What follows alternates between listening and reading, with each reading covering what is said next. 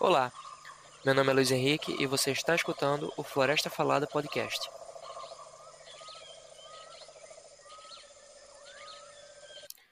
Hoje eu vou falar sobre unidades de conservação, especificamente as reservas biológicas.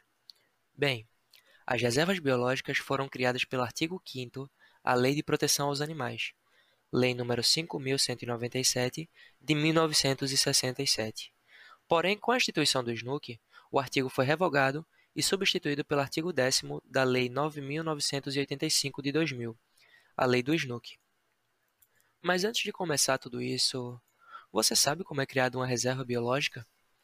Uma reserva biológica é instituída por ato do poder público, que deve ser precedido de estudo técnico. As rebios federais são administradas pelo ICMBio. Na esfera estadual e municipal, a administração fica a cargo dos respectivos órgãos ambientais. Por serem áreas de domínio público, propriedades particulares dentro dos seus limites devem ser desapropriadas. As reservas biológicas são unidades de conservação de proteção integral, ou seja, visam a preservação integral da biota e demais atributos naturais existentes em seus limites, sem interferência humana direta ou modificações ambientais, e somente podem ser visitadas por público com objetivo educacional e científico. Uma dúvida muito pertinente quando falamos das classificações de unidade de conservação é: qual a diferença entre estações ecológicas e reservas biológicas, uma vez que ambas são de proteção integral?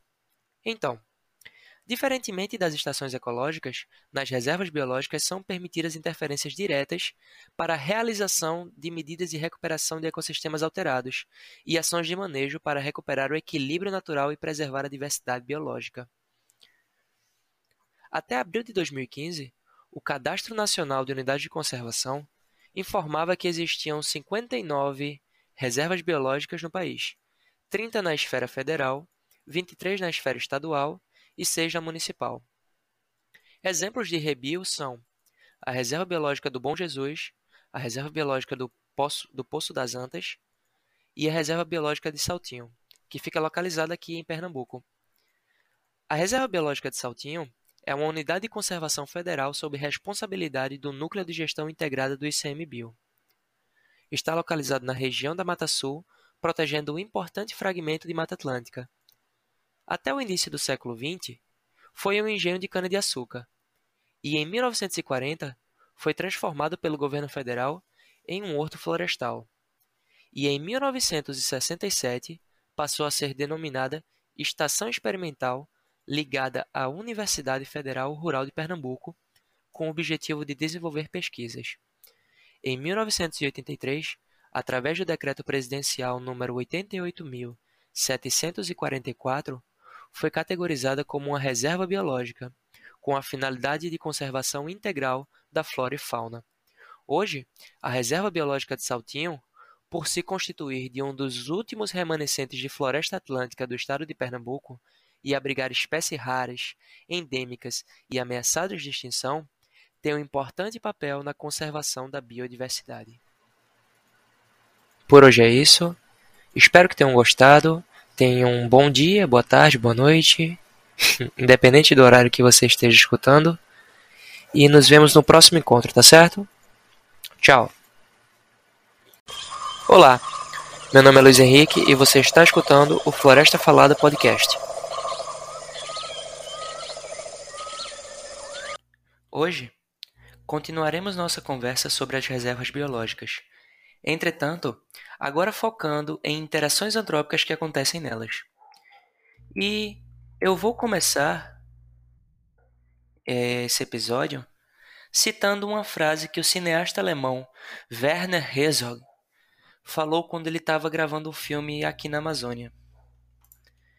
E a frase que ele falou foi a seguinte: A natureza é cheia de obscenidade. A natureza aqui é abominável, é imoral. Eu diria que há fornicação e asfixia, e sufocação, e luta pela sobrevivência, e crescimento e decomposição generalizada. Esta é uma terra inacabada. É o único lugar em que a criação ainda não foi concluída. Olhando com cuidado em torno, de fato, há uma espécie de harmonia, de matança coletiva e acachapante. Porém, quando eu digo isso, eu digo cheio de admiração pela floresta. Eu não odeio a floresta. Ao contrário, eu a amo, a despeito de minha própria razão. A interação entre o homem e a natureza é algo que acontece comumente ao longo, da, ao longo do desenvolvimento e estabelecimento das sociedades. Mas, com a introdução de políticas públicas ambientais que limitam esse relacionamento, em alguns momentos as partes interessadas podem entrar em conflito. E tratando desse tema, me chamou bastante atenção um artigo publicado intitulado Lazer e Área Protegida Conflitos na Busca de Emoções Agradáveis, que foi escrito pela socióloga Ana Lúcia Lucas Martins, que é professora adjunta da Universidade Federal Rural do Rio de Janeiro. Nesse estudo, ela investigou como se davam as interações antrópicas na reserva biológica Tinguá. A história da preservação das florestas que compõem a reserva biológica do Tinguá está, está diretamente associada à escassez de abastecimento de água da cidade do Rio de Janeiro no século XIX, cuja causa é atribuída aos desmatamentos das encostas devido à intensa prática agrícola do ciclo do café. Com a perda de mata das encostas e dos leitos de rios, o problema de abastecimento se tornou crônico na cidade. A proteção das florestas que hoje fazem parte da Rebio Tinguá teve sua origem em 1833, quando a área foi doada ao Império, e um decreto a tornou inacessível, visando a proteção dos mananciais de água que abasteciam a cidade do Rio de Janeiro. A Rebio Tinguá foi criada pelo Decreto Federal número 97.780, em 3 de maio de 1989. Com uma extensão de 26.260 hectares, ela é considerada uma unidade de conservação de grande porte, quando comparado com a área média das unidades da mesma categoria. É também a maior reserva biológica da Mata Atlântica e corresponde a 8% das florestas protegidas do Rio de Janeiro. Ocorre que, se no âmbito legal, a categorização é definida de forma a regular a ideia de conservação argumentada pelo conhecimento científico, a proteção da fauna, da flora local e dos mananciais de água. Na prática cotidiana, o decreto não possibilita mediação eficaz para os conflitos sociais que acontecem ali. Falando um pouco da população local, pesou bastante os efeitos das aplicações das leis de proteção de uma reserva biológica. A falta de acesso ao interior da floresta, a restrição para a coleta de plantas e de ervas, o controle sobre expressões religiosas que identificam na, na natureza lugares simbólicos do que é sagrado, como a subida ao monte para orar nos cultos evangélicos, e o uso das matas e cachoeiras para os rituais da Umbanda e Candomblé, e a criminalização da captura de pássaros, que é um hábito comum na vida rural brasileira, da caçada e do corte de palmito.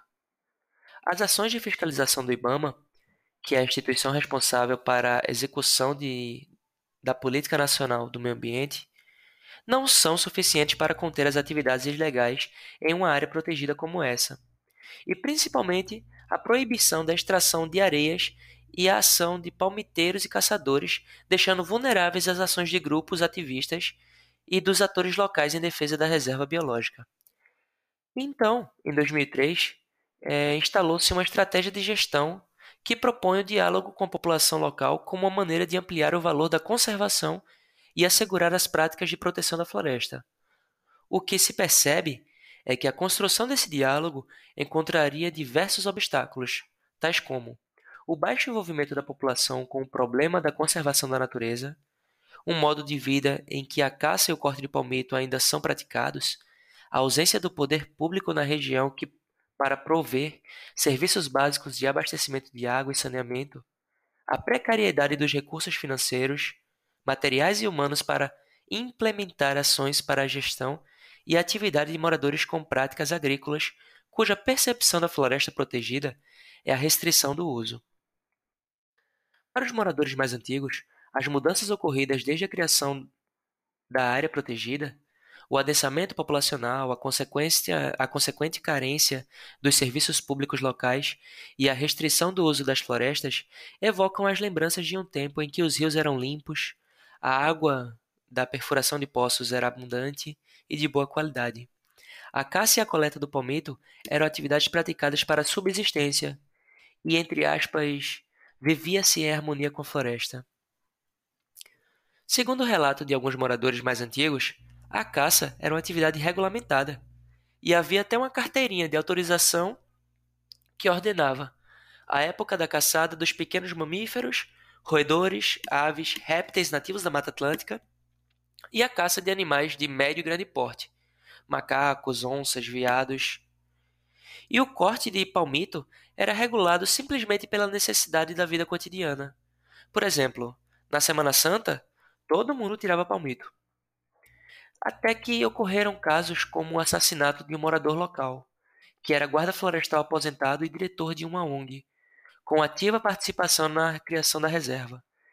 E as ameaças de morte a funcionários do IBAMA, ocorridas em 2005, definiram uma tendência na orientação do modo de gestão implementada, a repressão às atividades legais executadas por funcionários do IBAMA, Polícia Federal e Militar. O limite dessa tendência pode ter sido a exoneração do gestor da, da reserva biológica, após ser preso por porte ilegal de arma em 2009.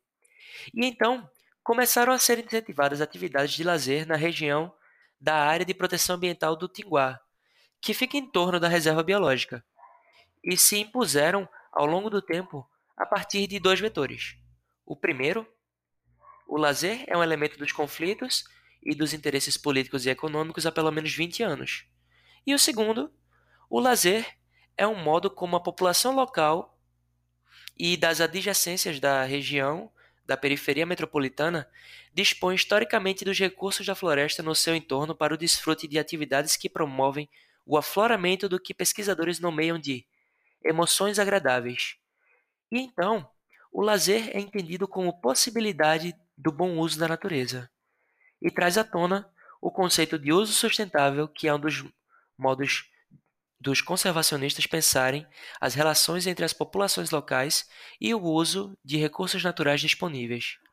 Neste caso, a proteção da diversidade biológica está diretamente relacionada ao desenvolvimento econômico e ao bom uso dos recursos naturais. Na perspectiva preservacionista, a crítica aos conceitos de uso sustentável advém do entendimento da incompatibilidade entre usos sociais e a urgência da proteção dos processos naturais ameaçados em sua dinâmica, em seus equilíbrios vitais. Esses processos naturais deveriam então ser resguardados dos longos e conflituosos processos sociais, por exemplo, de modelo de, de modelo de desenvolvimento com padrões devastadores para a proteção da natureza. Existe um argumento conservacionista na verdade uma aposta, de que as áreas protegidas e os parques podem adquirir um papel importante na construção de um novo valor da natureza, pois as populações urbanas buscam a natureza para práticas de recreação, contemplação de paisagens, observação da vida silvestre, entre outras coisas. Então, nós podemos admitir que o aumento da urbanização tem uma relação direta com a conservação da natureza. Na medida em que a necessidade da fuga da metrópole cria condições para que a natureza ocupe um novo lugar no sistema de valores e o lazer seja um modo de sensibilização desse valor, para o conservacionismo, as áreas protegidas poderiam ter sentido ao aliar as necessidades de preservação biológica na ideia de refúgio da natureza, as necessidades de bem-estar social com a experiência de fuga da metrópole. Então, através desse estudo, nós podemos observar que existem muitos conflitos com o interesse social quando tratamos de ambientes de reservas biológicas. Entretanto, existem ferramentas que podem nos ajudar a lidar com isso, e é possível sempre encontrar um caminho para o que é bom, para fazer o bem. Basta sabermos como fazer e executar com bastante carinho. Obrigado a você que escuta esse podcast. O meu nome é Luiz Henrique e tenha um ótimo dia, uma ótima tarde, uma ótima noite. Até o nosso próximo encontro. Tchau!